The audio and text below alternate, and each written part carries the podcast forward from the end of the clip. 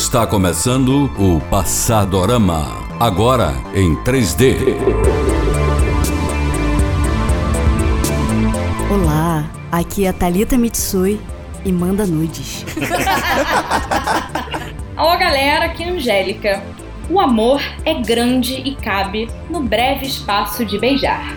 Olá pessoal, eu sou o Rodrigo e. Senhor, dá-me castidade, mas não agora. Olá, aqui é o Eduardo e que o Passadorama seja infinito enquanto dure. Nossa, ah, boa também. Oi, gente, aqui é o Lorenzo. É só o amor que conhece o que é verdade. é, uma baita mentira, né? Mas é bonito. então, no Passadorama de hoje a gente vai falar sobre o mito do amor romântico.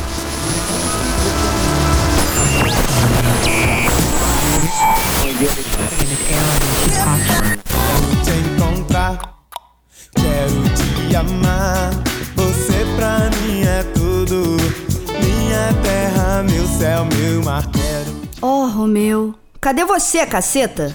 Você pode até não ter ouvido ou falado a frase anterior com esta mesma construção em um dos teus relacionamentos passados mas certamente se identifica com ela de alguma maneira. Esse sentimento pode ser explicado por nosso pertencimento a uma cultura ocidental e urbana única, desenvolvida sob a influência dos mesmos filósofos e pensadores, e em que nossas atitudes são altamente influenciadas por uma imensidão de referências pop. Somos diariamente bombardeados com músicas românticas de letras melosas e séries e filmes repletos de casais perfeitos, heterossexuais e com vidas maravilhosas. Mas será que é assim que a vida realmente deve ser? Este é o modelo correto para toda a raça humana? Desde pequenos, somos educados a seguirmos um determinado caminho. Comece na escola, vá para a faculdade, arrume um bom emprego e construa sua família. Baseado em ideais platônicos e cristãos, este plano de carreira tem o amor como a justificativa da existência de nós, réis mortais. Seguindo o desenvolvimento da humanidade, nasce o capitalismo e com ele a necessidade da manutenção de um modo de produção baseado na propriedade privada, conforme explorado por Engels em A Origem da Família, da Propriedade Privada e do Estado. O poder então é entregue ao patriarca,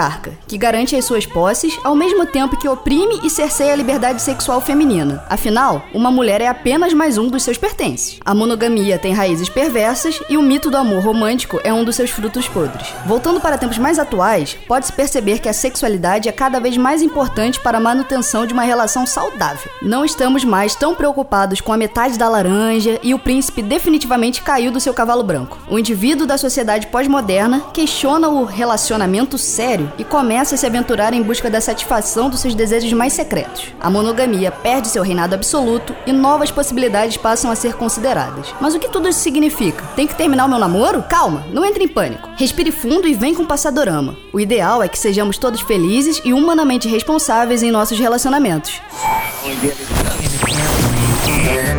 Oh, Cupido, vê se deixa em paz.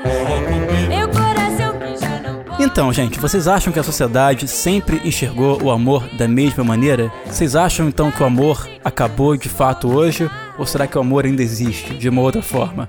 Eu acho que primeiro a gente tem que discutir o que, que é o amor em si. O que, que a gente está definindo, colocando nesse saquinho e dando esse nome bonitinho que todo mundo gosta tanto. É muito difícil a gente definir o que é amor, né? Porque a gente tem aí desde que as escrita teve início, gente deixando registros sobre isso. De qualquer maneira, o amor é uma coisa abstrata, é um sentimento. E como que a gente pode investigar isso? A gente tem algumas dificuldades. Mas em geral, para a gente falar, por exemplo, do que é o amor na nossa suposta tradição ocidental, a gente tem que voltar a mais de dois mil anos para falar um pouquinho sobre os gregos, os filósofos da antiguidade, como que eles definiam esse sentimento. Mas sabendo que mesmo assim a gente está pisando num terreno movediço, porque a gente tem, por exemplo, os registros dos filósofos, textos que ficaram de Platão, de Aristóteles, e a gente sabe que isso é uma discussão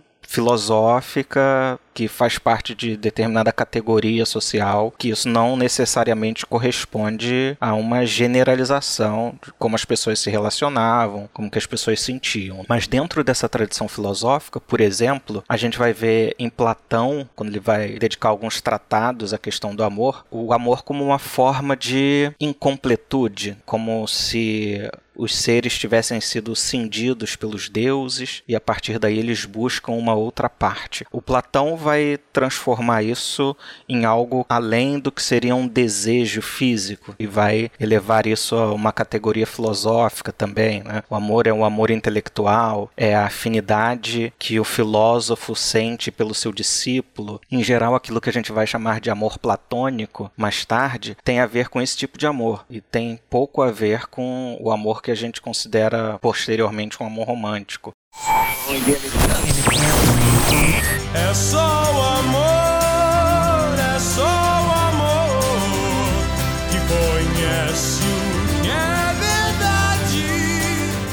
Então, esse é um tipo de amor. Agora, o amor que vem pelo cristianismo, a partir de Paulo, por exemplo, ou de Santo Agostinho, vai ser um outro tipo de amor. Esse ainda mais descarnado ainda. Se em Platão e nessa filosofia grega clássica a gente via uma associação entre o amor intelectual e essa relação física, o amor pelo belo, os filósofos pelos jovens discípulos, inclusive implicando também em envolvimento de natureza sexual, em Santo Agostinho e dentro da matriz cristã antiga, a gente vai ver o amor verdadeiro, que o Santo Agostinho vai chamar de caridade, né, como um amor que é o amor a Deus, o amor mediado por Deus diferente do que seria um amor pelas coisas do mundo, o amor carnal, que ele vai chamar de concupiscência, libido. Isso seria algo incorreto. Então a gente já vê aí duas formas diferentes na antiguidade, né? Mesmo com as suas diferenças, as duas são muito próximas, são muito semelhantes, justamente por essa questão da incompletude do ser humano. A gente não está completo enquanto a gente não encontra o que amar. Isso. A pessoa a quem depositar todos os nossos desejos, todas as nossas angústias e que ela finalmente Isso. vai nos saciar e vamos ficar bem é. a partir do momento que encontramos nossa metade. Isso, exatamente. Para o Santo Agostinho, o amor é desejo, porque amor é o reconhecimento de uma falta, dessa incompletude. Exatamente. Mas você não resolve isso amando uma mulher, um homem ou as corridas de cavalo. Você resolve isso através desse dom divino que é uma revelação, que é um milagre, né? Que é um, um amor com a o Senhor. Exatamente. E é só a partir daí, inclusive, que você pode amar outro ser humano, porque você reconhece nesse outro ser humano uma parte da criação divina. Então, é esse amor espiritual que não é muito racional, mas que tem a ver com uma revelação. Então isso é muito interessante, inclusive, que isso vai ressoar lá na frente, num ideal de amor romântico que tem a ver menos com o intelecto do que com uma espécie de revelação transformadora. Santo Agostinho, esse amor a Deus, a caridade, ele transforma toda a vida. E é basicamente o que o Rousseau está falando lá no século XVIII, quando ele vai dizer que um amor verdadeiro transforma todo um ser, mas não é mais aquele amor a Deus, não é um amor divino, é um amor a essa outra metade humana. Quer dizer, eles abrem mão da religião, mas não dessacralizam o amor. O amor continua sendo algo perfeito. Então, seja Isso. qual for a definição, Bom. você já passou por três aí pelo menos, o amor continua como uma utopia, algo perfeito, dando o crédito da só o amor que conhece o que é verdade, que eu mencionei. É bom explicar para os mais jovens que essa não é uma frase de Renato Russo.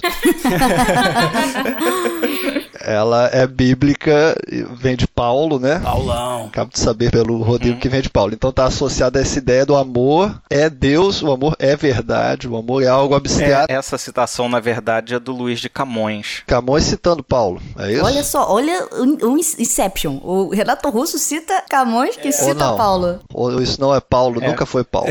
Eu acho que essa parte não é Paulo. Agora. É. é uma imensidão de referências, nós nunca vamos nos achar. Mas eu sei que essa música é toda uma costura. Mas enfim, o importante e o interessante é notar que o amor sempre ocupou essa posição de algo acima da nossa imperfeição, das nossas fraquezas, e aí vem o iluminismo e continua mantendo o amor acima nesse patamar elevado de coisa perfeita, e é daí que a gente se fode, porque a gente. É o amor que vai nos salvar. É, a gente está sempre buscando essa salvação e sempre se frustrando, porque como projetar em alguém, quem quer que seja, essa expectativa de perfeição se nem a gente mesmo é perfeito? Aí já começa a ruir essa nossa relação com o amor. Nunca vai ser uma relação pacífica, tranquila, realizada. A realização vem da paixão, do momento que se vive o amor intensamente, mas lá na frente a gente vai descobrir que não era aquilo que a gente pensava. Não era amor, era cilada. é verdade.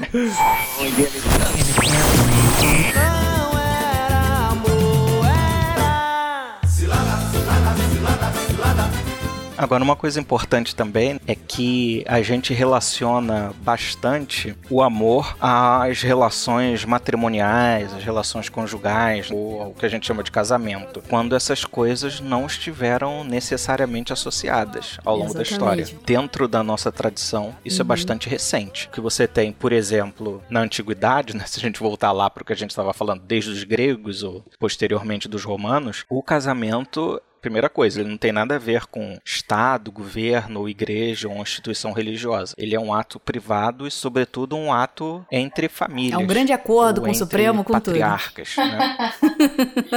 É, exatamente. No caso, era um grande acordo com o pater famílias, que era o chefe da família que vai casar o seu filho com a filha de outra pessoa. Então, esses dois grandes é que entram no acordo e o casamento é feito entre as duas casas. No mundo romano é muito interessante, porque a cerimônia de casamento se dava na casa, em geral, da noiva. A idade do casamento para as mulheres era em torno dos 14 anos, e a cerimônia é basicamente a noiva saindo da casa do pai e indo para a casa do noivo. E aí existe um cortejo para que exista testemunhas, porque embora não exista uma formalização do casamento pelas instâncias governamentais, existe o divórcio. Então, para você se divorciar, é preciso que haja testemunha de que as pessoas eram casadas. Mas isso não tem nada a ver com amor. Ao longo da Idade Média, a gente vai ver isso também. Na Europa continental, por exemplo, a gente vai ver o casamento como essa relação entre grupos, entre clãs, e o que a gente vai chamar de amor ou amor romântico, ele está, em geral, fora da esfera do casamento. Isso é uma coisa que a gente só vai começar a perceber. A relação entre amor, afeto e casamento, o amor como um pressuposto para a relação conjugal, para esse amor erótico, a gente vai ver isso com a época moderna, sobretudo na Inglaterra mais precocemente, né, século XVI, século XVII, e na Europa continental, em outras regiões, mais tardiamente. Culpa do Shakespeare, né? I'm a fool to want you. A gente vai ver uma mudança no final da Idade Média. Nada na história acontece de uma hora para outra. Em um século era uma coisa, no outro século já era outra. Ainda mais quando a gente fala de sentimentos, né? Então são sempre histórias de média, longa duração. No que diz respeito ao amor, a gente vai ver um processo que começa no final da Idade Média. Eu disse antes que era difícil da gente ver porque é um sentimento e não tem muito como a gente ter provas concretas. Mas, por exemplo, se a gente vai para literatura, a gente vai ver surgindo no final da Idade Média, sobretudo na Itália e algumas regiões da França, uma mudança em relação a isso. É o chamado surgimento das novelas do início do Renascimento, do final da Idade Média. A gente vai começar a ver essas pequenas narrativas que não têm mais a ver com uma perspectiva épica ou religiosa ou divina da existência, mas a gente vai ver pequenas histórias centradas em quem? Na sociedade, nas pessoas, nos grupos sociais e nos indivíduos. Uma dessas histórias que vão aparecer ali no final do século XV é um textinho do Massuccio, que é um autor italiano ali do iníciozinho do Renascimento. Ele tem uma historinha lá entre dois jovens de Verona que tem um amor impossível e tal. Isso é de 1476. Aí a gente vai ver posteriormente, em 1530, o textinho de um outro italiano que se chama Luigi da Porto, que é Adorei a pronúncia. o italiano aqui, na verdade, é o Lorenzo, né? Mas vamos lá. Passou, passou. Boa pronúncia. Passou, né? O Luigi da Porto, ele publica um livro chamado, não vou falar em italiano, mas é a história recentemente descoberta de dois jovens amantes. Que é a história de Romeu e Julieta, em 1530. E aí a gente vai ver essa história sendo republicada depois por uma outra pessoa, que é o Matteo Bandello, outro italiano, que aí escreve um livro em 1554 chamado Romeu e Julieta, ou seja, já é história. Só na segunda metade do século XVI essa história começa a aparecer na Inglaterra. Tem toda uma discussão lá sobre poesia, sobre rima, e eles estavam publicando muita coisa italiana. E aí se publica um poema em inglês, uma tradução, de um cara chamado Arthur Brooks, que é a história trágica de Romeu e Julieta. E só depois de mais publicações sobre isso que o Shakespeare vai publicar. O Romeu e Julieta do Shakespeare é de 1595, mas desde o século XV essa história já vinha sendo publicada na Itália. Não é exatamente uma invenção shakespeariana, esse amor que não tem uma função social, que deveria ser o caso, né, ao longo da Idade Média. Ela já era parte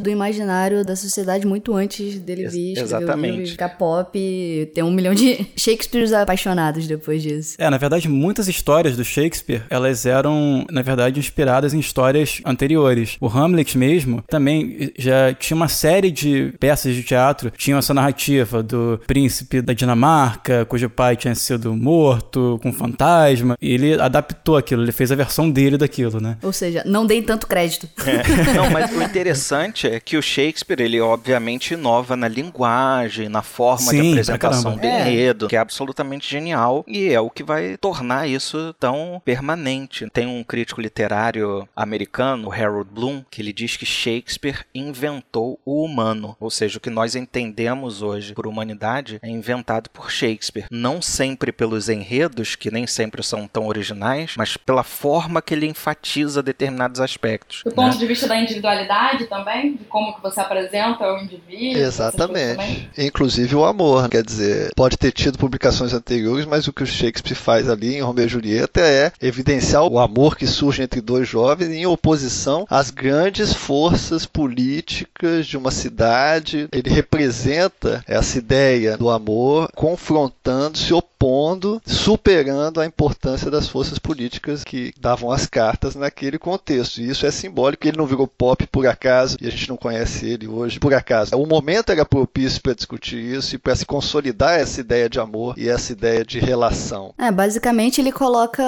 o amor como um ato revolucionário, de ir contra as forças mandantes e fazer com que o seu sentimento seja superior ao que você deveria fazer. Esse senso de desafio, de conquistar, de ir atrás do que você realmente quer. Eu queria ser um tipo de compositor capaz de cantar nosso amor modesto. Um tipo de amor que é de mendigar cafuné, que é pobre às vezes nem é honesto. A ideia do próprio ser enquanto um indivíduo em sociedade era a sua adequação ao corpo social. Quando as pessoas chegam à sociedade, essa é a mentalidade ao longo de toda a Idade Média. Você não chega para criar uma coisa nova, a sociedade não se percebe como algo que precisa se transformar, mas você tem que se adequar àquilo que já existe antes de você, que é o corpo social, que existe em função dos desígnios divinos. Quando Romeu e Julieta aparece, quando essas histórias começam a aparecer, óbvio que não é só Romeu e Julieta, mas Romeu e Julieta que serve como uma espécie de Um arquétipo marco. disso, né? Um marco. O que, que eles estão fazendo? O amor ele vai criar um universo próprio fora das convenções sociais. Só quem são os protagonistas são os amantes, são os indivíduos. Então você trata da criação de uma forma nova de indivíduo, que não existe mais em função da sociedade, mas que é um indivíduo, inclusive, que pode ser antissocial, anti-corpo social. Então o amor não tem mais uma funcionalidade, ele nasce de outro núcleo de racionalidade, que é interior, é individual, é um amor que, inclusive, dispensa reciprocidade. Eu posso amar uma pessoa que não me ama, porque esse amor é irracional, ele não depende de uma razão social. É diferente de uma amizade. A amizade tem uma função social. É, isso me puxa bastante a questão das cantigas de amor e de amigo da Idade Média, em que as de amor falam sempre dessa posição do amor como algo inalcançável, em que o poeta, né, que no caso seria alguém pobre, um camponês, o amor dele é de outra classe e ele jamais vai ser correspondido. Enquanto a de amigo era relacionada sempre à reciprocidade. O nome é amigo, mas não é Tipo, de amizade, de parceiro, bro. É, é do amor que é, que é próximo, que você consegue se relacionar. É outra camponesa lá que você chega junto, fala no pescocinho e dá tudo certo. E fala formou, né? É nóis. Mas hoje em dia, com o Facebook, você não pode ter uma amizade não correspondida? Quando você segue alguém, ela não te segue de volta, essa pessoa? no Twitter, eu tenho várias amizades não correspondidas. Ah, é uma frustração imensa isso também. Ah, o próprio Tinder, né? Que você dá o like na pessoa, mas ela nunca te dá o like de volta. Ah, Aí isso é você verdade. fica naquela. Nossa, o que eu fiz de O errado. famigerado vácuo, né? Muito triste, por sinal. O tempo de amor é tempo de dor. O tempo de paz não faz nem desfaz. Como é que acontece essa expansão desse amor ideal do Shakespeare, né? Que é na virada do século XVI para XVII. Como que esse processo acontece? É muito interessante porque existe uma correlação entre a generalização desse tipo de afeto, ou pelo menos como ele é representado, e a forma que a sociedade inglesa estava tomando naquele período. Todo mundo que leu sobre a Revolução Industrial sabe que esse processo na Inglaterra é longo. Ele tem início ali no século XVII. A gente ouve falar do cercamento dos campos, aquilo tudo, e a gente sabe que o início da industrialização não aconteceu de fato com indústrias, com galpões onde as pessoas iam se reunir para trabalhar, mas aconteciam nas casas das pessoas, que se transformavam em unidades de produção têxtil, produção doméstica, que eles chamavam de putting out system. Tipo o que a Zara faz hoje, né? Que bota as pessoas de escravas nas casas dela. Estamos voltando para o século XVII. Os empresários tinham menos despesas, porque eles não tinham nem que ter um galpão para as pessoas trabalharem. né? Exato, olha só. Perfeito. Chama Frila também. Chama May e Frila. É, frila. Home office.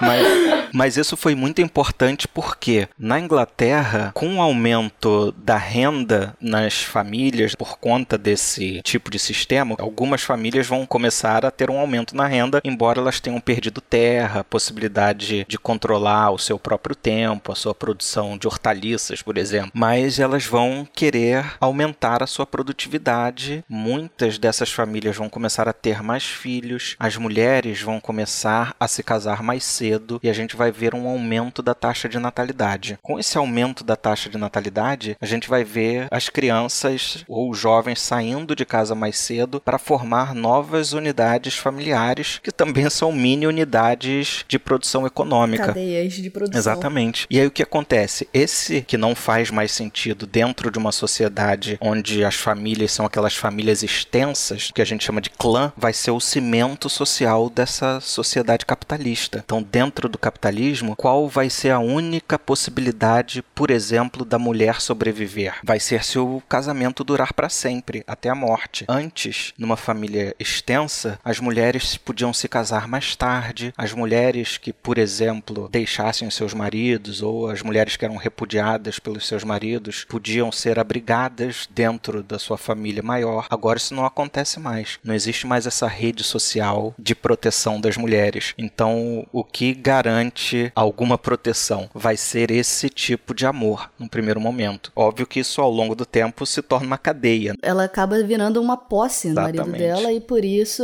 ela, assim, ah, agora eu estou garantida porque ele vai me sustentar, ele vai prover todas as minhas necessidades a custo de toda a minha liberdade sexual e toda a minha liberdade como ser humano também, né? Uhum, Porque exatamente. você fica completamente Dependente. em cima. Isso, dependente, dentro de um sistema que te oprime e você não tem escolha, porque se você sair dele, você vai ser uma párea social e, ou uma desquitada, né? Que não seria nessa época. Mendicância ou prostituição. Exato, são os únicos caminhos. Acho legal a gente trazer pra realidade brasileira, de repente, um pouco a discussão, né? Porque enquanto tudo isso estava acontecendo na Europa, conforme o Rodrigo tá falando, aqui no Brasil, em outras colônias que existiam, né? A gente estava vivendo ainda o latifúndio, o escravismo, a economia de exportação. Só que. Todas essas eh, delícias. Como se tudo isso tivesse acabado, né? Mas tudo bem, vai lá. Ah, exatamente, né? Engraçado, né? A gente finge que tá falando do passado, mas a gente tá sempre falando de presente. Ou de futuro. É, ou de futuro, pois é, é mas é o pior problema, talvez. Mas fato é que todo esse ideal de amor também vai aparecer aqui nos trópicos, né?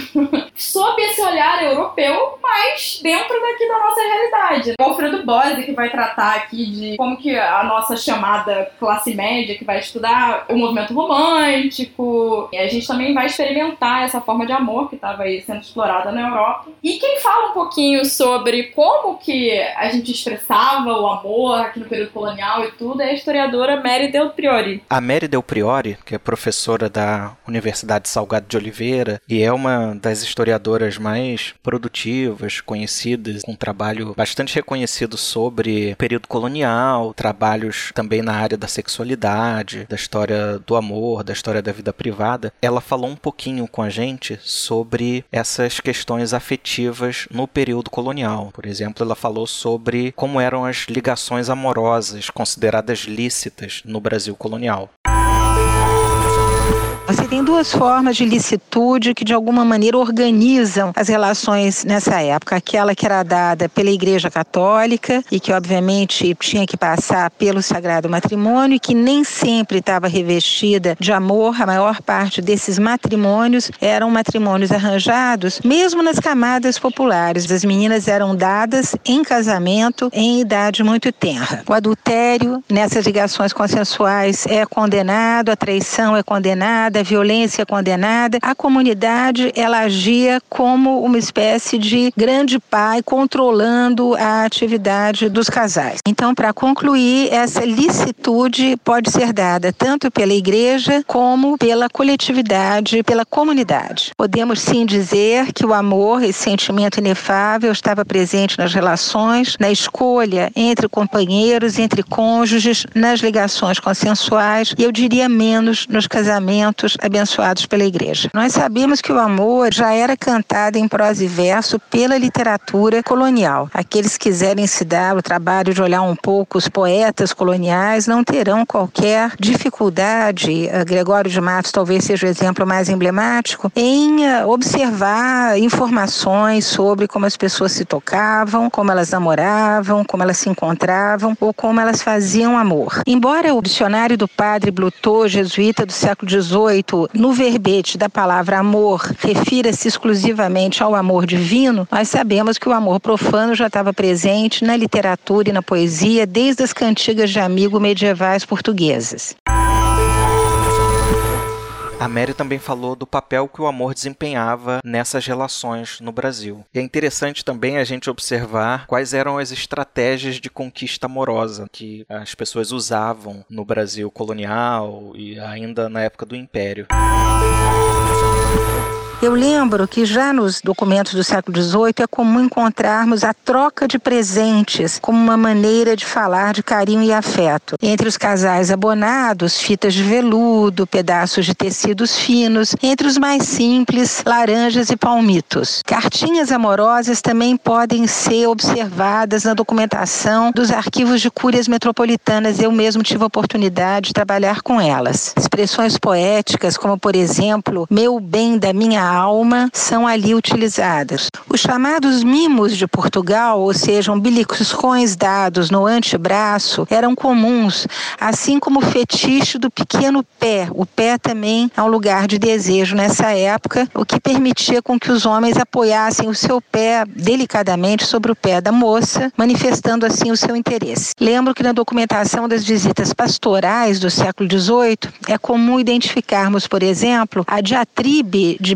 bispos visitadores em torno dos casais que se valiam do escuro das igrejas coloniais para trocarem afagos, para se esfregarem, enfim, até para terem relações amorosas. Longe de se desenrolarem na privacidade, as relações físicas tinham lugar pelos matos, na beira das praias de rios ou do próprio mar, enfim, longe da vista das pessoas. Dentro de casa, as pessoas eram muito vigiadas pelos familiares, por escravos, por criados. Então, Então, a privacidade, como bem mostrou Ronaldo Weifers, vai se construir fora. Os processos de separação dos casais do século XVIII são uma documentação riquíssima para estudarmos os sentimentos entre cônjuges ou entre parceiros. Palavras como zelo, ciúmes revelam relações muito tempestuosas e muito apaixonadas. Violência física foi empregada por muitos homens na tentativa de controlar apaixonadamente as suas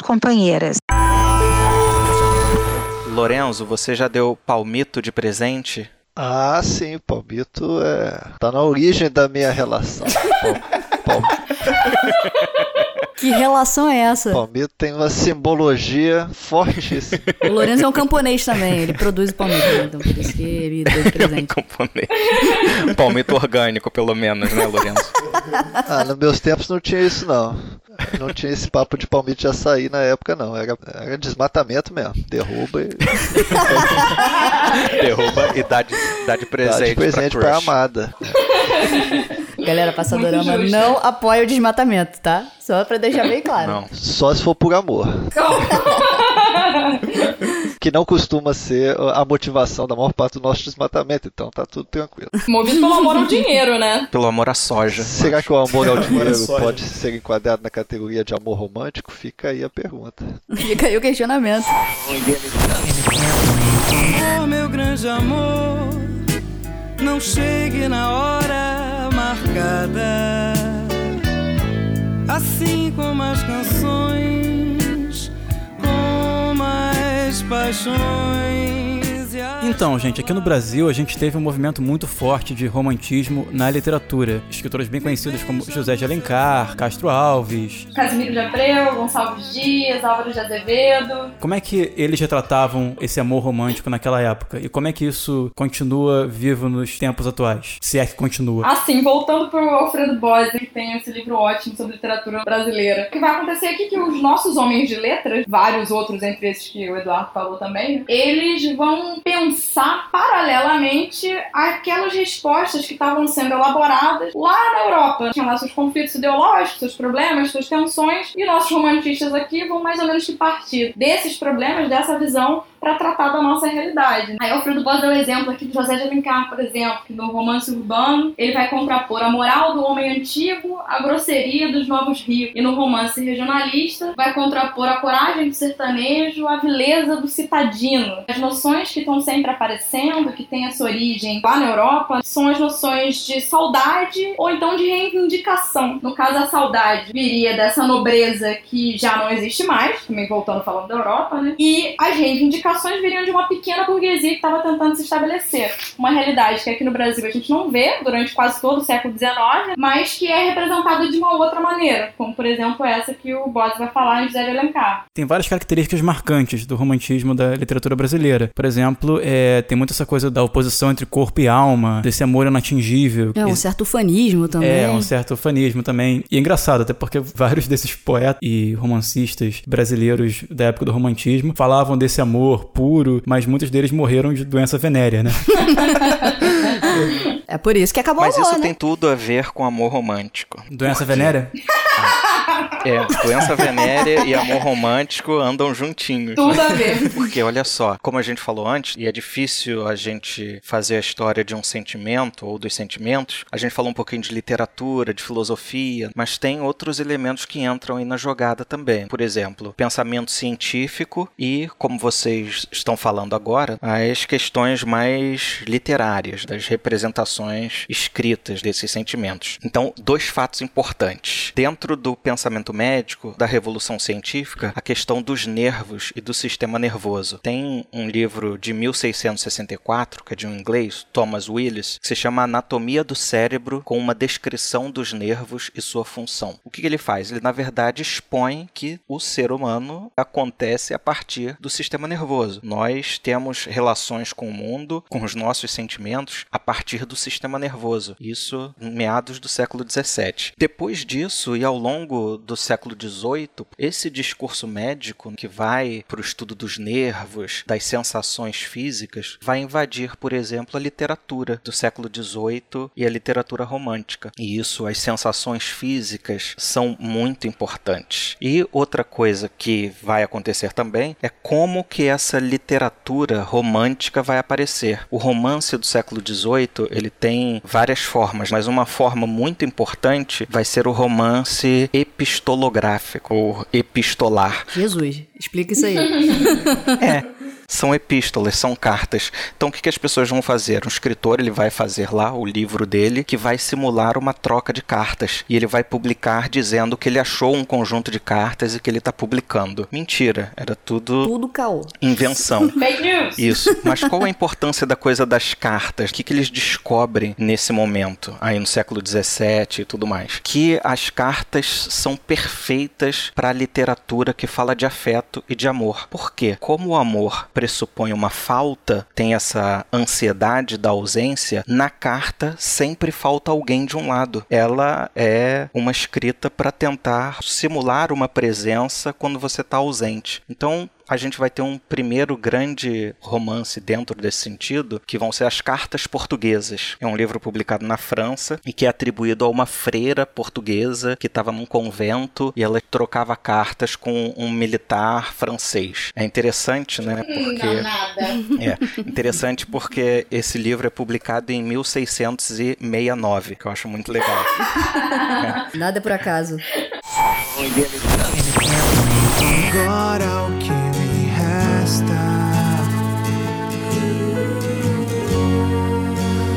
Escrever nessa carta pra lembrar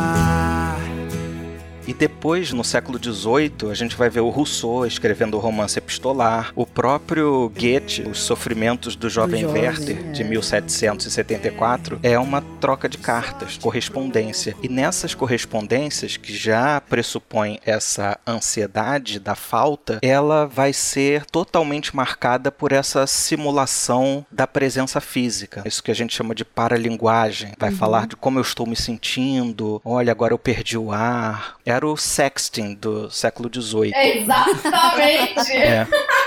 E o que acontece é que isso é feito milimetricamente medido para despertar sensações físicas nas pessoas. É nessa época que a gente vai ver o surgimento da literatura pornográfica, por exemplo. Tem um livro interessante de um francês chamado Jean-Marie Guillemot, que se chama 50 tons mais cinzas.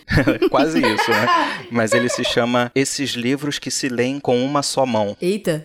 E ele vai mostrar o quê? Exatamente, que são livros produzidos especificamente para despertar essa sensação erótica nas pessoas. E isso está no contexto da literatura romântica também. Então, embora por um lado exista essa grande idealização, existe também toda uma tradição literária que desemboca no romantismo que tem a ver com o despertar das sensações físicas. O Bocage vai fazer isso em Portugal. Eu estudei o Tomás Antônio Gonzaga. Ele escreve no final do 18 e no início do século 19. Os textos dele, a poesia lírica, até a poesia satírica dele, né, uhum. são poesias que estão cheias desses sentidos corpóreos, sentidos físicos e como que o amor ele exacerba essas sensações. Não é à toa que as pessoas liam o livro do Goethe e se suicidavam. Elas achavam impossível continuar vivendo depois de ler aquilo, não só pelas sensações físicas que aquilo despertava, mas porque aquilo era publicado como sendo verdade. Então a gente vai ver no século XIX o amor romântico ligado, por exemplo, a suicídio, a novamente crimes passionais. Então, não apenas essa idealização de uma coisa pura, mas também com apelo a uma sensação física desse ideário. Né? No próprio romantismo do Brasil, a segunda geração é chamada de mal do século justamente por essa questão da exacerbação do sentimento. O pessoal ia pro cemitério e ficava lá numa vibe é. totalmente errada, uhum. bebendo em cima de caixão, escrevendo poema e mostra bastante o lado ruim, o lado negativo do amor, que é quando ele toma conta da sua vida e que você não consegue sair dessa situação. E é um tipo de idealização ou de representação do amor que ainda tem um impacto muito grande na forma como a gente entende hoje o amor. Com o certeza. Christian Dunker falou com a gente sobre isso. Ele é professor da Universidade de São Paulo e ele trata das novas formas de sofrimento e ele falou um pouquinho sobre esse amor romântico, idealizado, como que ele ainda tem uma influência nas nossas relações hoje.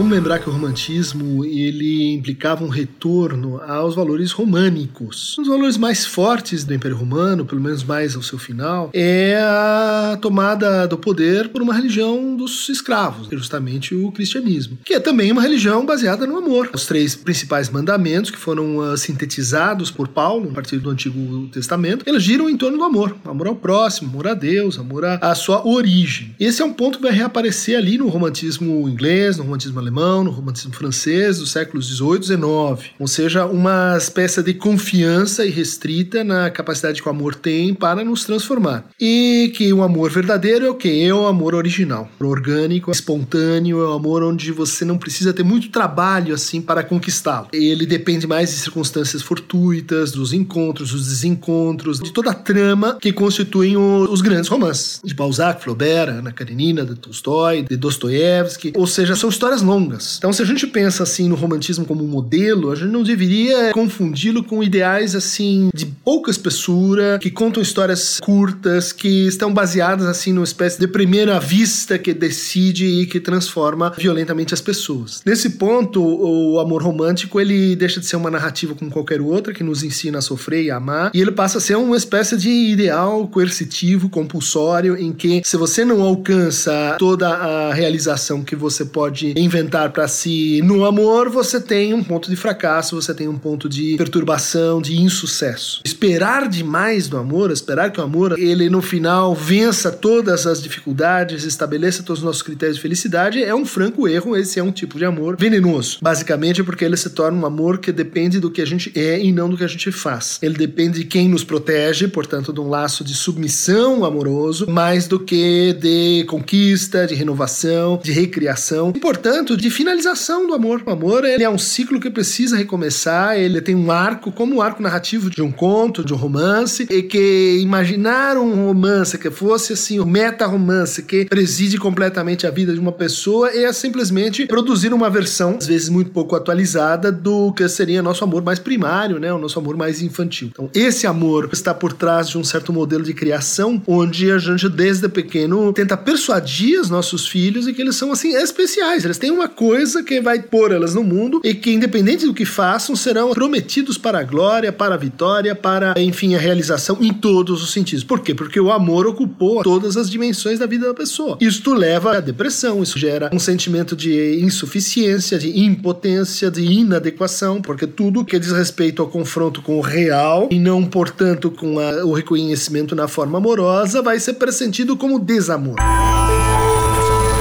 Ia falar da imprensa sensacionalista, que não por acaso começa a bombar aí na virada do 19 pro 20. Tem a ver com essa questão científica toda, e das cartas epistulares e tudo, tem a ver com o que estava rolando na literatura e também com as novas possibilidades tecnológicas que eh, tornam possível que mais pessoas tenham acesso aos folhetins, aos jornais, às notas sensacionais e explodem de uma maneira muito grande. É interessante porque essas mudanças tecnológicas na circulação do discurso, do discurso escrito, sobretudo, não só através da literatura, dos livros, da poesia, mas das notícias também, elas vão ter um papel grande na formação dessa semântica amorosa brasileira. O Dunker falou também sobre como que as novas formas de comunicação hoje, sobretudo a hiperconexão, como isso afeta a nossa vida, as nossas relações amorosas, sexuais. A hiperconexão veio para ficar, acho que não vale a pena a gente imaginar que uma boa vida é aquela que passa nos bosques, em uma vida assim natural, e onde a gente só tenha contatos uh, orgânicos pessoais e diretos com os outros. Mas, assim como toda nova tecnologia e que está produzindo uma nova forma de vida, a hiperconexão ela explora algumas fragilidades da nossa vida subjetiva. Entre elas, a associação que a gente gente tem muito forte entre amor e presença. Se alguém ama, alguém tem que dar sinais de presença. Isso desde pequeno a gente aprende que a presença da mãe, a presença do outro é sinal de proteção, de carinho, de dedicação e de ocupação que o outro tem com a gente. É esse caráter, vamos dizer assim, mais primitivo das nossas formas de amar, quando a ausência se torna então desamor, quando a ausência se torna é, falta desesperadora e desamparo. E essa disposição ela entra nas redes sociais, sendo assim, é, sem que a gente perceba, estimulada pelo fato de que em qualquer momento o outro está lá à mão. Ele pode responder porque o WhatsApp já chegou, eu vi que ele viu, ele não respondeu então porque ele não quis, ou então ele está conectado, então o monitor, ou seja, pela presença via celular, pela presença na rede, pela disponibilidade em me responder, é o quanto que exatamente ele gosta de mim, ele me ama. Então é aquela ideia de que mandei um e-mail às três da manhã e o outro não respondeu às cinco ainda. Por quê? Já que eu passei tanto tempo elaborando aquele e-mail e o, o fato dele não ter respondido, isso, isso entra numa gramática que é muito nova pra gente. Gramática que corrompe completamente o tipo de temporalidade, isso é um fato muito importante quando a gente fala em relações intersubjetivas. Tempo, o tempo da fala, o tempo em que você tem que esperar o outro, o tempo que você tem que se esperar, o tempo que você demora para experimentar com toda a profundidade e extensão um afeto, o tempo que demora para esse afeto ser socializado num sentimento, o tempo que a gente tem na passagem do afeto para a emoção, que é a nossa resposta. Então a vida hiperconectada, ela se torna hipersocial na medida que ela vai acelerando essa temporalidade, ela vai produzindo mecanismos de controle sobre isso que não existiam e que, portanto, produzem novas formas de sofrimento e aumentam, talvez, a nossa expectativa de como estamos ligados com o outro, diminuindo correlativamente, inversamente, um elemento muito importante para a dinâmica do nosso desejo, que é a falta. Que é a falta enquanto não disponibilidade do outro, enquanto ausência do outro, enquanto especulação sobre o outro. Isso tudo a gente sutura muito facilmente com imagens e com semblantes é, de auto-engano, no qual a gente se cria um modelo de, de, do que é estar junto com o outro, que é, no fundo, um combate ao mal-estar. Pelo bem-estar, você está ok, eu estou ok, me diz aí que você está comigo, senão eu morro, senão eu desapareço, porque eu não estou, assim, recebendo mensagens existenciais do outro. Bom, isso é ruim, mas também é próprio de uma primeira geração, uma primeira forma de vida que a gente tem que aprender a lidar com essa nova disposição de linguagem.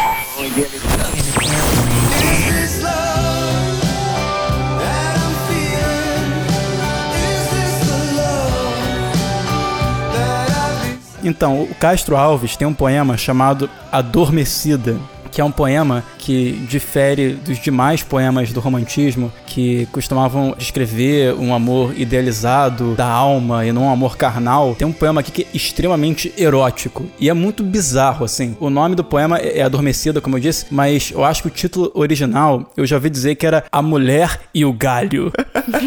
o que é muito bizarro. Sério. Entendedores entenderão. É uma mulher dormindo de camisola, sei lá, e tem um galho que fica stalkeando ela. Olha como é que termina o poema. E o ramo ora chegava, ora afastava-se, mas quando havia despeitada a meio, para não zangá-la, sacudia alegre uma chuva de pétalas no seio. O que será, né, essa metáfora? Cara, é muito bizarro. Não consigo compreender. Por favor, explica ele pra gente, Eduardo. Eu quero ver a sua É. ideia sobre isso. Eduardo, o que ele tá querendo dizer? É, Eduardo, é a sua mente que fez essa leitura aí. Achei ele super bonito, É, uma imagem é, é. poética. É. Pétalas. Cândido poderia dizer que é um poema cristão. Vou deixar os ouvintes postarem o que, que eles entendem por isso. por favor, sem postar imagens. Por favor, postem GIFs. Eu lembro que no colégio a gente tinha que ler livros de escritores do romantismo. Eu lembro que eu li Senhora, do José de Alencar. Convenhamos que senhora é bem chato. Aliás, todos esses livros, uma maioria, são escritos para mulheres, né? Sim, isso é A interessante gente vai ver falar. aqui no Brasil Iracema, Laura, Senhora. Na Europa, a gente vai ver Júlia, Clarissa. Tem o Lucila também, do José de Alencar. Esse eu li. Esse é mais legal, tem prostituição, tem. O Lu- tem- É, o Lucila é interessante porque é praticamente uma linda mulher, só que antes de uma linda mulher. Que. Sem o Richard Gere, um pouquinho menos de Richard Gere. e sem morte, né, no final. Spoiler. Sem morte. É bem triste o final. Mas a tragédia está sempre ligada ao amor, por conta daquelas imperfeições que a gente traçou a princípio. Inventou-se essa utopia que o ser humano tem que sempre correr atrás e que nunca será realizado se não amar, se não for correspondido, se esse amor não for perfeito. Então tem que acabar em tragédia. E mais uma vez o Shakespeare virou referência. Né? Termina com os dois amantes se matando. Desculpa o spoiler, mas me desculpe quem não conhece também. Já devia conhecer. é... Quem não conhece não merece ser humano. Nossa senhora. É, tô que ele inaugurou a humanidade, não é isso mesmo. Se não é possível amar, realizar meu amor, eu prefiro morrer. É isso aí, galera. Esse vai virar um mote nessa coisa da tragédia. O Edgar Allan Poe, que é um dos principais nomes do romantismo do século XIX, ele vai dizer que não existe tema mais romântico do que a morte de uma jovem mulher. isso é muito bizarro, né? Nossa. Esse cara era mega dark. Totalmente. Melhor do que isso é Augusto dos Anjos. Ele tem um verso que ele fala Pois é mister que para o amor sagrado o mundo fique imaterializado, alavanca desviada do seu fulcro, e haja só amizade verdadeira de uma caveira para outra caveira, do meu sepulcro para teu sepulcro. Nossa, hein? Nem um galera é muito pesada. Freud na veia também. É a pulsão da morte, a pulsão do amor. I want love to roll me over slowly, knife inside me Somos todos fãs do amor. Quero ver agora a defesa de que o amor morreu. Como é que a gente vai falar disso nesse momento? Ele tá aí vivo, firme e forte nas redes sociais, na MPB, na música, nas canções. Temos toda uma herança, uma tradição desse amor, né? A gente luta contra ele com a nossa racionalidade até hoje, mas ele tá muito impregnado mesmo. Todas as nossas referências na nossa vida. Porque a gente foi falando do amor como fruto do individualismo, da lógica capitalista, dos meios de produção, e é interessante notar como todas as revoluções e as filosofias que surgem questionando o capitalismo e colocando em xeque esse modo de organização da vida social, tem que mexer na questão do casamento. O casamento como uma cultura Uhum. pequeno-burguesa para os comunistas, o anarquismo tentando promover práticas de amor livre, porque afinal não pode ter propriedade, a pessoa não pode ser propriedade uma da outra. Isso sempre renovado desse amor tradicional como algo a ser derrubado, uma tradição a ser questionada, e até hoje com os movimentos atuais das minorias e libertários e progressistas desde a década de 60 também, maio de 68, volta isso, né, o amor Uhum. livre e o questionamento da guerra e dos grandes sistemas. Mas como é que faz para sair disso? Então é um conflito, uma dificuldade, porque a gente vive nessa sociedade. Então, às vezes, racionalmente, os grupos progressistas questionam toda a forma de organização social, mas quando se aventuram em outras formas de se relacionar mais livres, vem à tona os conflitos, vem à tona o ciúme, o sentimento de posse. O Raul Seixas tem algumas músicas da sociedade alternativa que ele vislumbrava com Paulo Coelho, que é a coisa do ciúme como a pá de cal do amor, que o verdadeiro amor não pode ter esse sentimento de posse, mas vem crises aí. Uma coisa é o discurso, outra é a prática. Você incorpora isso na sua vida. Eu ia aproveitar esse gancho do ciúme pra falar sobre essa maneira moderna de amar que a gente tem. Isso tá em um livro chamado Antropologia das Emoções. Vai atrelar o sentimento amoroso ao casamento monogâmico, o que autoriza a imposição ao parceiro de uma exigência de reciprocidade e exclusividade. O que isso significa? A legitimação do ciúme. Dentro de certos limites, o correto é ter ciúme. Ciúme é prova de amor. Isso é bem interessante pra gente pensar também. Como a Thalita falou na abertura, nós estamos sendo bombardeados o tempo inteiro pelas produções culturais com modelos do que é o amor, de como deve ser o amor real. Então a gente tem uma espécie de descompasso, porque por um lado nós já vivemos uma situação no século XXI onde a gente já tem uma reflexão diferente sobre o que é liberdade. O Lorenzo citou todos esses movimentos revolucionários, sociais, desde o início do século XX, que de alguma maneira racionalizam o amor a partir da ideia da liberdade. O amor ele deve pressupor a liberdade tal. Isso a gente vai ver na Revolução Russa, nos movimentos anarquistas, toda essa discussão. Entretanto, nós continuamos sendo bombardeados desde a infância por imagens do que é o amor. É interessante também porque mesmo o capitalismo avançado, qual a gente vive hoje, ele de alguma maneira capturou e adaptou essa ideia romântica. Ou seja, o capitalismo avançado precisa dele, assim, altamente idealizado, só que transformado em ato de consumo. Não só a partir dos filmes que a gente compra, das coisas que a gente vê na Netflix, ou dos presentes que a gente compra e dá nos dias dos namorados, mas porque o amor ele precisa ocorrer como um ato de consumo. Nós fazemos ligações amorosas, desfazemos ligações amorosas muito rapidamente. O Bauman fala disso. Então, como fazer isso? Não criando laços amorosos ou afetivos que sejam profundos e completos, que pressuponham inclusive uma liberdade. Então, a gente cria uma relação superficial, mas ao mesmo tempo não abandona essa ideia de posse sobre o outro outro.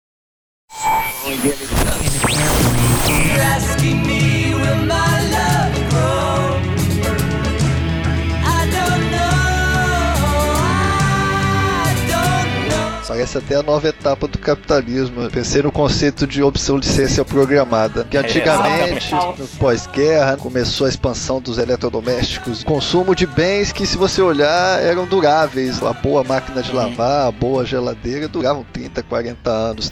E a indústria descobriu que para ter o consumo mais rápido era melhor fazer bens com menos qualidade ou com aparente qualidade, mas programados para deixar de funcionar em 2, 3 anos para você poder trocar. Né? O celular é o maior exemplo disso atualmente. Sim. Parece que o, o, amor acompanhou essa velocidade, que naquela época o casamento teria que ficar até o resto da vida, não poderia ser desmanchado, até casos extraconjugais uhum. poderiam ser aceitos em nome da família. Desconstrução do conceito de família atual parece uma coisa muito progressista e moderna, mas ela acompanha a nova tendência do capitalismo de um consumo mais rápido. A gente acha que está sendo muito progressista de questionar o casamento tradicional, que era uhum. duradouro, as relações hoje são mais fluidas. Eu sigo mais o meu desejo de prazer e, na verdade, a gente está só reproduzindo produzindo mudança de padrão de consumo. Né? As próprias relações passam a ser objetos de consumo. As pessoas são mais descartadas mais rápido, você não tem paciência de fomentar uma relação com todos os seus incômodos por muito tempo. Na verdade, você não está com isso sendo revolucionário. Você está se adaptando à própria velocidade do sistema capitalista, que traz as tecnologias mais ágeis, o consumo mais ágil, mais individual, mais emergencial, e as relações passam a refletir isso. Ou as não relações, a fluidez excessiva das relações. Hum. O Rodrigo falou uma bela frase, não sei se é de sua autoria, Rodrigo, mas. Provavelmente acho não. Bonita. Acho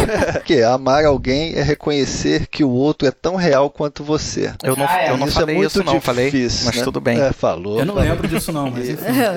isso é um belo conceito de amor, que desfaz o conceito do amor utópico perfeito. Quando você reconhece que o outro é tão real quanto você, ele é tão imperfeito quanto você, e você vai descobrir com prazer e com desprazer que o amor é isso aí imperfeito como nós. Pois é, mas o problema é que não é isso que a gente quer, né? A gente não quer ter a realidade de si, a gente não quer conhecer as nossas faces mais humanas. Não é isso que a gente quer, né? É, a gente se esconde o tempo inteiro. As nossas falhas e defeitos de caráter a gente omite, não conta para ninguém, não conta nem para você mesmo. Por isso que é tão complicada essa relação de total abertura com seu parceiro e eu não consigo deixar de enxergar isso como tópico, de que eles se complementam dessa maneira. A gente tá caindo no mesmo erro sempre dessa idealização romântica quando a gente acredita que o outro pode ser perfeito e eu tenho que vigiar para saber se o outro é perfeito ou não. Mas eu acho que quando a gente acrescenta a ideia da liberdade, a gente acrescenta a ideia de que a gente não deve vigiar o outro para saber o que é o outro, no que não sei se ele quer que eu saiba, sabe? Eu acho que isso tem a ver com também uma atitude mais revolucionária hoje. Não sei se é compartilhar todas as coisas, mas é reconhecer o espaço de liberdade das pessoas, né? E que também tem a ver com o espaço de silêncio, né? tem a ver com o espaço de afastamento, o tempo tempo de cada um, a questão das temporalidades, como a gente não sabe lidar ainda com isso, também tem a ver com isso. A gente não quer lidar com a não presença, porque a não presença faz eu pensar em possíveis problemas, meus ou da relação, de que quer que seja. Isso é um problema. No WhatsApp você pode Exatamente. até mandar a sua localização o que A é pessoa pode te seguir em um bizarro. período que você determina, de 15 minutos até 8 horas. Alguns são permanentes, tem uns aplicativos que você sabe sempre onde a outra pessoa Sim, tá. sim. E o WhatsApp mostra quando a pessoa viu a mensagem. Então você manda a mensagem, se o seu amado leu, você vai contar os minutos, porque se ele leu e não me respondeu, como é que pode? Né? Se ficou azulzinho e não tive resposta, o que, que aconteceu? Ele só deve estar morto, né? Porque como que ele tá deixando de me É a responder? única Se não tiver morto, vai morrer quando chegar em casa. É isso aí.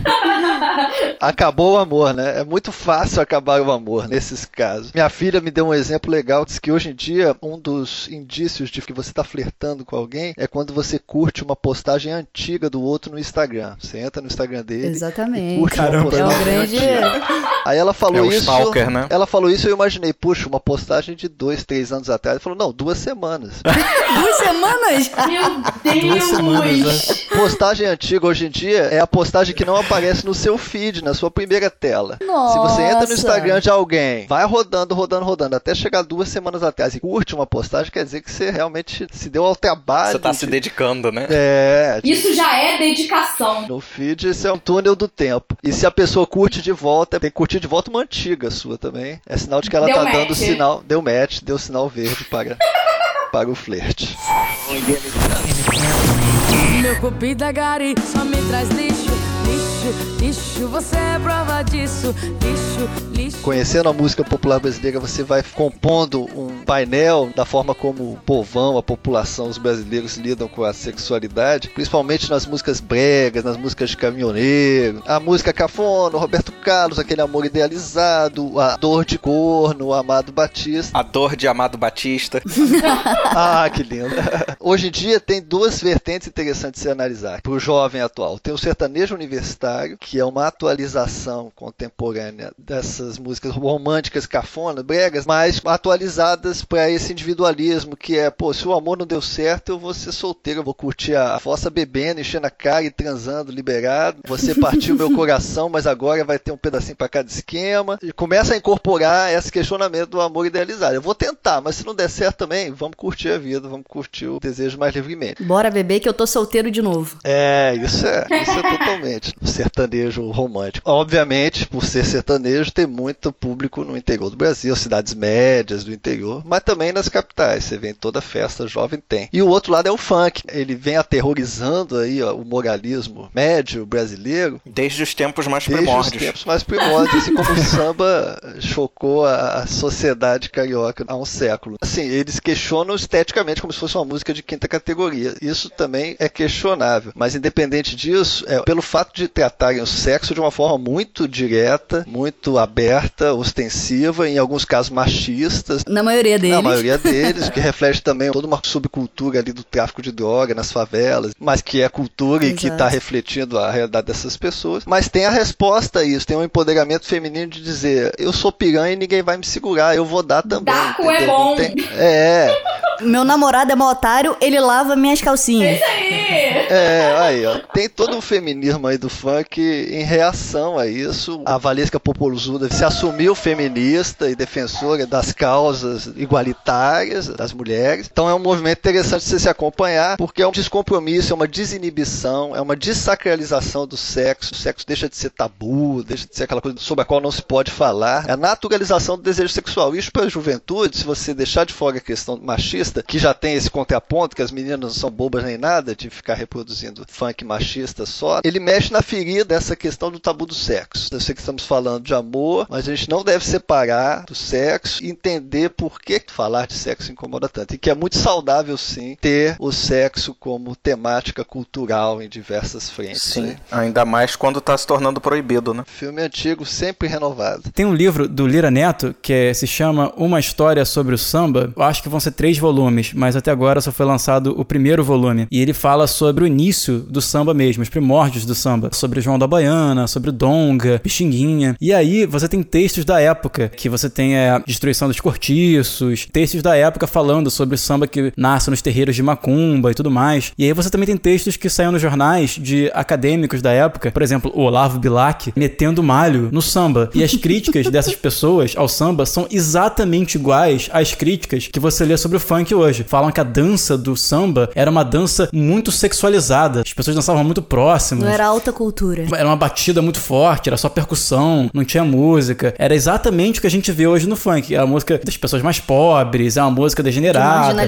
dos negros. Violenta, associada a capoeira, as brigas de rua, né? Hoje em dia o samba virou uma coisa, a classe alta absorveu o samba, né? É uma coisa cult. É, exatamente, porque o que é marginalizado não é a coisa em si, mas são os grupos sociais que são ligados a essas representações. né? Pegando uma perspectiva mais antropológica, né, existe essa associação entre grupos que seriam mais vinculados a emoções e a necessidades corporais, e aí a gente pode falar do sexo também, versus grupos que seriam mais vinculados à razão e à mente. Então acho que essa galera talvez parta daí para pensar no samba lá um século como uma coisa de marginal, de muito sexualizado, porque é gente que só tá interessada nas questões corporais, nos fenômenos corporais. É, tem um nome isso, que é racismo. e tem dentro da perspectiva da antropologia das emoções, que eu descobri há pouco tempo, uma moça chama Lutz, ela vai estudar, é, chama de etnopsicologia moderna ocidental. Essa visão que vai dizer que as emoções tem um lado das emoções, que é emoção e fenômenos corporais, e um outro lado que trata da razão e da mente. E aí o que ela vai dizer é como que isso gera consequências graves para a visão de determinados grupos sociais. Aí vocês estavam falando do pessoal do funk, do pessoal do samba, grupos marginalizados, populações tradicionais e, sobretudo, as mulheres. São sempre vistas como as neuróticas, as emotivas, as que choram por qualquer razão. E aí o que, que acontece? A gente entende esses grupos como grupos que precisam do nosso cuidado, precisam estar sob a nossa dominação e ao mesmo tempo perigosos. A gente não sabe o que pode partir deles. E aí eu lembro automaticamente do que se falava sobre os negros nos Estados Unidos. Essa ideia dos negros estupradores, quando na realidade eles tinham relações amorosas com mulheres brancas, mas só podiam ser entendidos como negros estupradores. E aí, pro lado do Brasil, eu fico lembrando de Wilson das Neves e o dia que o morro descer não for carnaval. A gente vive no Brasil por conta, obviamente, da escravidão, mas por conta também de um discurso pseudocientífico, essa depreciação dos negros e das negras. É só a gente ver, por exemplo, a situação das mulheres negras, tradicionalmente no Brasil e mesmo depois da escravidão, no século XX, no século XXI. Tem estudos feitos a partir da Universidade de São Paulo, por exemplo, que vão mostrar como que as mulheres negras no Brasil, elas têm uma dificuldade muito maior de estabelecer relações afetivas duráveis, matrimônios dentro daquele modelo da relação heterossexual, por exemplo, porque os próprios homens negros em geral tendem a casar com mulheres brancas, porque se as mulheres estão numa situação de desigualdade no Brasil em relação aos homens, as mulheres negras estão com um problema maior ainda, porque além da questão machista, elas sofrem também do racismo. Óbvio que a gente vê iniciativas por parte das próprias mulheres negras para alterar esse quadro, mas isso ainda é presente. Já pode ficar pelada, não bora. Que a casa tá bagunçada. Se tá travada no meu som, ela destrava. Ainda mais que tu tem cara de safado. Tô com uma pesquisa aqui aberta, do IBGE. A pesquisa é de 2016. Um balanço feito entre 1984 e 2016 mostra que de lá pra cá, um a cada três casamentos passou a terminar em divórcio no Brasil. Em 84, os divórcios aconteciam em 10% dos casamentos. Em 2016, isso saltou para 31,4%. Também tem outra pesquisa aqui que mostra que o divórcio entre 1995 e 2005 cresceu mais de 160% no Brasil, também segundo o IBGE. Então a gente está vendo que assim, essa ideia do amor tradicional, do matrimônio, tem aos poucos se dissolvido na nossa sociedade aqui no Brasil. A gente pode enxergar isso de várias formas diferentes. De um lado, como o Lorenzo falou, a gente pode enxergar isso como o que o Bauman diz, de que as pessoas têm se relacionado assim como elas se relacionam com as mercadorias. Então o relacionamento se torna uma espécie de mercadoria.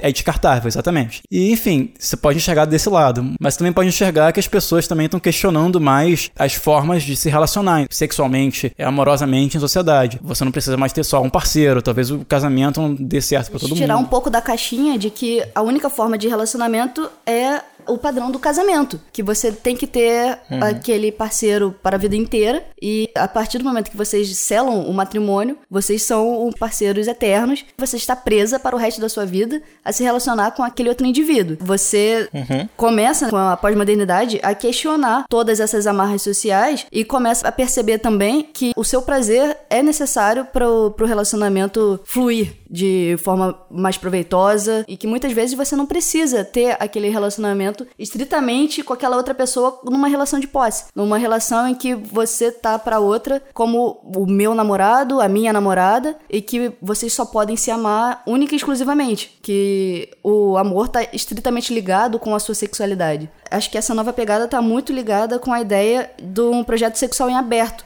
que ela é uma identidade do seu indivíduo. Você tá muito mais aberto às possibilidades que isso pode trazer para sua vida e você consegue ter mais liberdade para ir atrás daquilo que realmente vai te satisfazer. Também tem um, um lado positivo que é muito relevante. É, também tem um- uma coisa interessante, Thalita, porque esse modelo, que era o modelo tradicional, né, o modelo anterior, ele estava muito preso também a uma representação heteronormativa do que eram as Exatamente. ligações amorosas, o Uhum. que não faz sentido hoje, quer dizer, o que nunca fez sentido, porque as formas de realização da sexualidade na prática nunca estiveram confinadas nesse modelo. A própria noção de gênero, ela Sim. nunca foi estanque. Existe o homem, existe a mulher, a mulher faz isso e o homem faz aquilo, e as ligações possíveis são essas. Nenhuma sociedade no Oriente ou no Ocidente se encaixou dentro desse padrão no que diz respeito a um padrão real de comportamento sexual. E o que a gente vê nos últimos anos, desde o final do século XIX, com o início do movimento feminista e depois os seus desdobramentos, sua fragmentação, os movimentos LGBT que a gente vai ver surgindo também, se desenvolvendo ao longo do século XX e até hoje, eles vão dando voz a uma multidão que foi forçada a ficar silenciosa Exatamente. durante muito tempo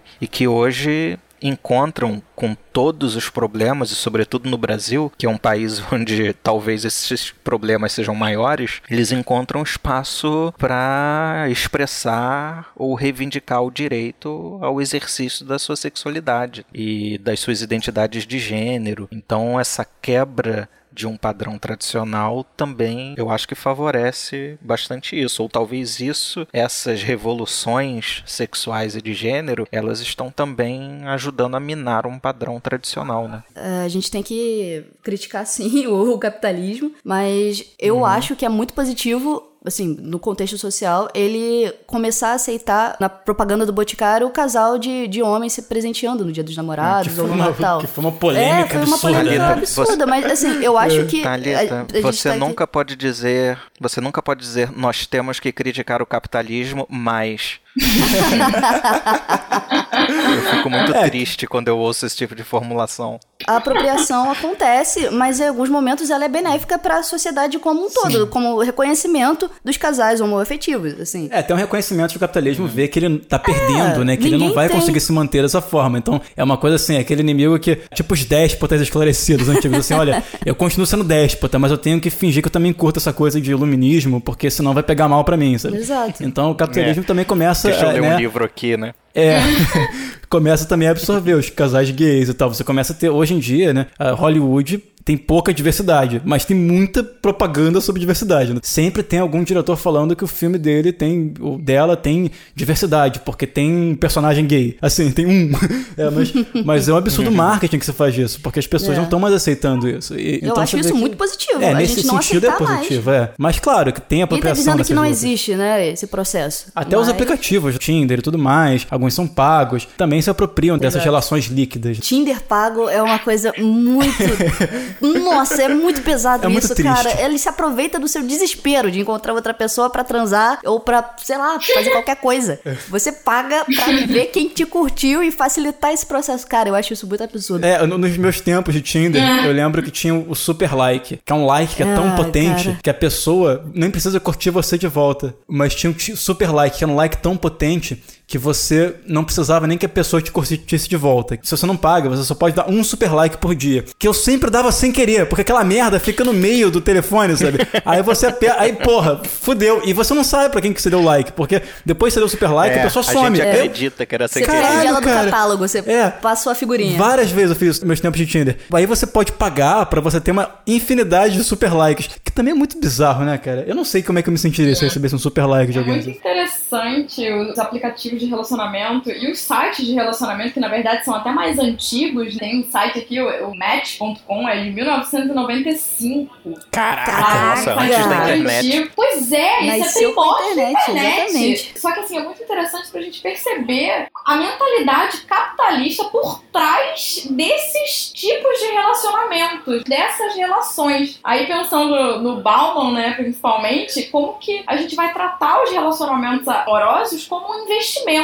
A gente não Sim, pode sim. perder tempo, a gente precisa obter lucro e vantagem. Ou seja, a gente tem que se satisfazer de alguma maneira. A gente precisa conhecer os riscos dessa relação e tentar controlar tudo que envolve essa relação para reduzir esses riscos. Olha a mentalidade de mercado de ações. Você pode dizer que ah, as pessoas estão idealizando menos o amor, elas buscam amor no aplicativo.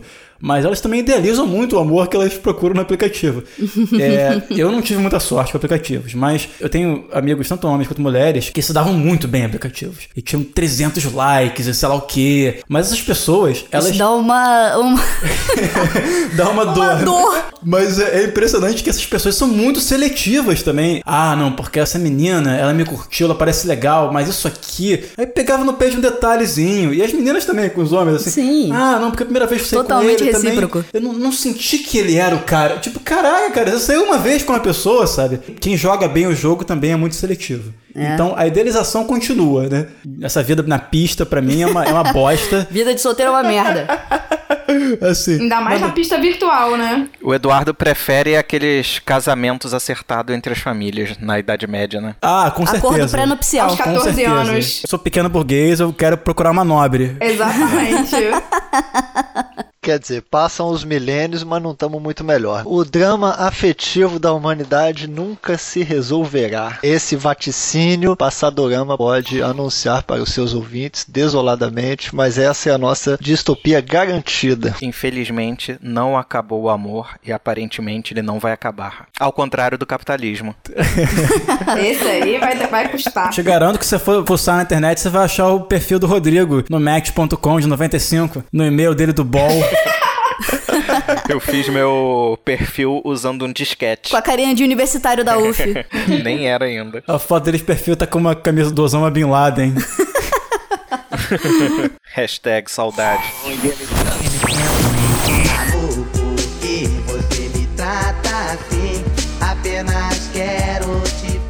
Começando a nossa rodada de recomendações aqui, eu tenho duas produções pra indicar. A primeira é a série que tá disponível na Netflix, é Eu Tu Ela, que traz a história de um casal de casados, um homem e uma mulher, que estão cansados com a mesmice da relação e um amigo desse homem indica que ele deveria trair a sua esposa pra apimentar a relação de ambos. Ele contrata uma acompanhante de luxo, por assim dizer, uma sugar baby, e sai com ela e não consegue concretizar a traição, né? O, o coito. Se sente extremamente culpado e ele retorna a casa, mas ele se apaixona por essa acompanhante. E ele vai revelar pra esposa dele e pedir desculpas e ela, vingativa, vai atrás da acompanhante, só que ela também se apaixona por ela.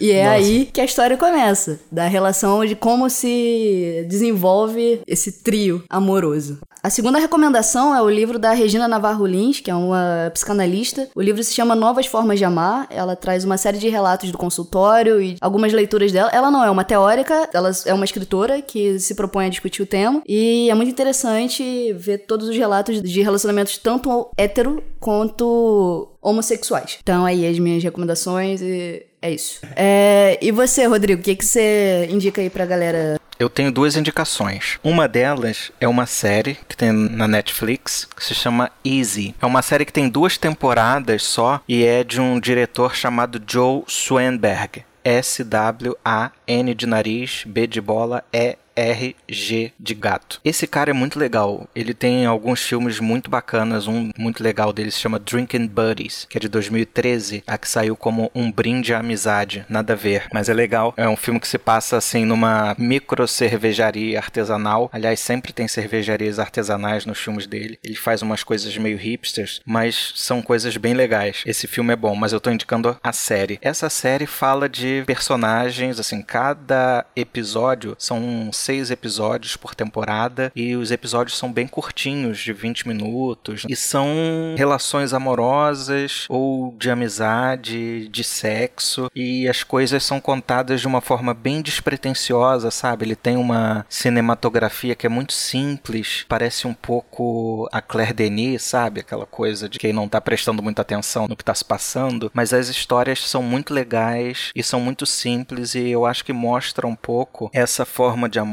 que é uma forma de amor que assume o outro enquanto um ente integral e que essa questão do controle é colocada em discussão, mas sempre de uma forma despretensiosa, não é heteronormativo e não tem essa questão de idade também. Eu acho que é bem legal. Chama Easy. Foge das idealizações também, né? Muito, muito E- legal essa série. Exatamente. E uma outra coisa que eu quero indicar é um texto num livro do Jonathan Jonathan Franzen é um romancista americano famoso, premiado, né? Mas ele tem um livro de crônicas que é muito bom, se chama Como Ficar Sozinho, que saiu pela Companhia das Letras em 2013. Apesar do título, não é um livro de autoajuda. Ele tem o primeiro capítulo, que se chama A Dor Não Nos Matará, que é um discurso de formatura, que é muito interessante. Ele fala justamente sobre esse amor que o Bauman chama de líquido, como que o amor virou uma relação de consumo, como que nós descartamos celulares, assim como nós descartamos pessoas. E ele mostra como que isso pode ser diferente e como que na vida dele ele percebe que ele pode fazer diferente e como existe uma dimensão revolucionária no amor que percebe a imperfeição e incorpora essa imperfeição. E eu acho que é um texto muito legal. Eu leio de vez em quando como uma espécie de autocatecismo e eu recomendo muito. Chama Como Ficar Sozinho, do Jonathan Franzen, em especial o primeiro capítulo que se chama A Dor Não Nos Matará. E só uma nota de rodapé. Também queria indicar só um textinho da Yoko Ono, publicado no New York Times, que se chama The Tea Maker, no qual a Yoko fala do John Lennon como um fazedor de chá. Não dá pra falar de amor sem falar de John e Yoko. Minha recomendação é um disco do Bob Dylan chamado Blood on the Tracks. É o disco mais famoso sobre divórcio já feito. Ele fala de, de todas as etapas da relação. Do, tem um amor idealizado, tem um amor com os seus defeitos, tem um amor ruindo e tem o divórcio. Tem uma música que é chamada Idiot Wind, que é sobre o divórcio dele com a... Não lembro o nome da esposa dele na época. O disco em Acho que é todo sobre... Sarah. Acho que é, so- é, acho que é Sarah. É sobre uh, o divórcio dos dois, basicamente. Aí tem várias músicas sobre ela, algumas são muito bonitas e tal. O legal do Bob Dylan é que ele consegue escrever sobre amor sem escrever de uma forma clichê sobre amor. E eu acho que isso é uma das coisas mais difíceis de se fazer, porque tem tanta música sobre amor e a maior parte delas é meio é, pouco interessante, assim. Olha só, mim. não vai falar do meu NX0, hein? Porque, como, como alguém que escreve músicas, eu sempre me interesso muito por pessoas assim como Bob Dylan que conseguem dar um novo twist assim, na forma de escrever sobre amor. E até eu acho que o Bob Dylan é muito bom em fazer uma coisa que o Tom Waits falava, de que pra mim as músicas têm que estar anatomicamente corretas. Elas têm que ter, sabe, é, nomes de pessoas e lugares. É bom colocar uma coisa pra comer lá no meio também. Enfim, e, e as músicas do Bob Dylan têm isso. Elas têm uma substância, assim, uma, uma coisa muito própria delas. Esse disco é sobre amor e sobre o fim do amor e sobre o- a raiva que se tem no amor e a tristeza e o amor com tudo que ele tem. Então eu recomendo esse disco, se chama Blood on the Tracks. Sensacional. Early one morning, the sun was shining. I was laying wondering if she changed it all, if her hair was still red. Tem uma chamada Wild Wild Country, conquistou bastante popularidade por ser muito impressionante. A pesquisa é um documentário a respeito de um movimento religioso liderado pelo Osho, conhecido como Hashnish. Um documentário sobre o momento em que esse guru indiano resolve levar toda a sua seita, seus seguidores, para os Estados Unidos, para uma cidadezinha super conservadora americana. E ali você tem um embate entre uma religião que defende o amor livre e a felicidade e o prazer de viver no meio de um lugar religioso, careta e que fica extremamente incomodado com aquele bando de maluco que foi parar lá. São cenas reais, entrevistas de época dos dois lados, muito bem costurado e que levanta essas questões todas de amor, de relacionamento, de fanatismo, de religião, de capitalismo, de da questão bélica americana também. Tem muito material para reflexão e nada numa direção só. Te permite interpretar de várias formas esse conflito. E eu lembrei dessa série ao falar de amor nessa perspectiva mais cultural, o que é o amor para cada um e como é que eles entram em choque com o que a maioria de uma certa sociedade admite, aceita. E além de ser muito divertido, é uma bela série para indicar. Indico também A História Sexual da MPB, que é um livro de um jornalista pesquisador chamado Rodrigo Faur, F-A-U-R, que ele fez exatamente esse levantamento da história da questão sexual ao longo da MPB em suas diferentes fases. E acho que a música serve, como a gente falou aqui, para espelhar um pouco o que uma sociedade vai entendendo sobre relações, sobre sexo, sobre o que, que se pode, o que, que não pode, o que, que é tabu, como é que essas questões são vividas e representadas na música, na cultura. Você leu ou sua esposa leu pra você? É, eu li boas resenhas, é um livro muito bem criticado. Não acredito, Lorenzo. Para não tirar minha esposa de novo da minha referência desse programa, eu ganhei dela de presente um livro chamado Fragmentos de um Discurso Amoroso, do Roland Barthes, um linguista e teórico da comunicação, em que ele estuda também o discurso, narrativas amorosas ao longo dos tempos, diferentes autores, é uma pesquisa também de várias fontes, e ele separa tematicamente. Acho que é um bom livro para quem quer pesquisar o assunto. Tem ali vários exemplos de como o amor vem sendo e foi representado ao longo dos tempos. Não tem como não ser romântico, né, Lourenço? Lourenço, eu acho que você deve uma declaração para sua esposa por todas essas recomendações maravilhosas que ela faz para você poder usar aqui. É o que eu acabo de fazer, né? Ainda mais esse livro, né? Fragmentos de um discurso amoroso. não tem declaração maior que essa. Tanto dela para mim quanto deu para ela agora. Estamos fazendo aquele coração com as mãos. Ah, é, todos nós. Agora, Angélica, manda aí as suas recomendações. Então, gente, um documentário maravilhoso de 2011 que chama Vou Rifar Meu Coração. É da diretora Ana Ripper e fala sobre a tradição musical romântica dos interiores do Brasil. Ela viaja assim nos rincões do país e vai entrevistar radialistas, artistas e pessoas comuns que vão explicar as suas experiências de amor, traição através das músicas, principalmente bregas. É maravilhoso esse documentário. A gente até pode achar brega, mas nem por isso a gente vai se reconhecer menos em todas essas canções. A verdade é essa. Desculpa, Ótimo. eu tenho que pegar uma carona nessa Sim. dica da Angélica, já que ela roubou, que era minha dica também. Mentira! Não roubei! ela me fez lembrar do filme do Eduardo Coutinho, que o Eduardo Coutinho a gente devia é, mencionar ele em todos os programas, que ele tem um filme para cada grande tema da humanidade. E As Canções é um documentário que ele fez em que as pessoas trazem canções que marcaram a sua vida e começam a relacionar, a contar a história do porquê que aquela canção marcou, quais os significados que ela tem. É um filme maravilhoso, como todos os filmes do Coutinho, emocionante. Fala muito de como a gente vai se apropriando das músicas para explicar a vida, para entender a vida. Muito bonito. Cápsula distópica. Se você está ouvindo isso em um futuro distópico no qual 51% da Petrobras foi comprada pela Herbalife, tudo começou aqui. Justiça dos Estados Unidos dá ganho de causa a confeiteiro que se recusou a produzir bolo para casamento gay. Nova direção do IFAM reconhece grandes fortunas como patrimônio histórico e cria subsídio para sua manutenção. CCJ aprova projeto de lei que obriga presos a pagarem por suas despesas com seus próprios órgãos. Diante da comprovação de que o aquecimento global é irreversível, Itaú desiste das bicicletas alugáveis e passa a oferecer motocicletas a diesel. Milionários do Vale do Silício pagam o equivalente a 200 reais para beber água não filtrada, batizada de água crua. Projeto de lei da CPI dos maus tratos proíbe acesso de menores a cenas de nudez. Estão sob revisão desenhos do Pato Donald, Ursinho Puff e demais personagens que não usam calças. Passadorama alerta. Para certos ouvintes, algumas dessas notícias podem soar familiares. Fique atento, a distopia já começou.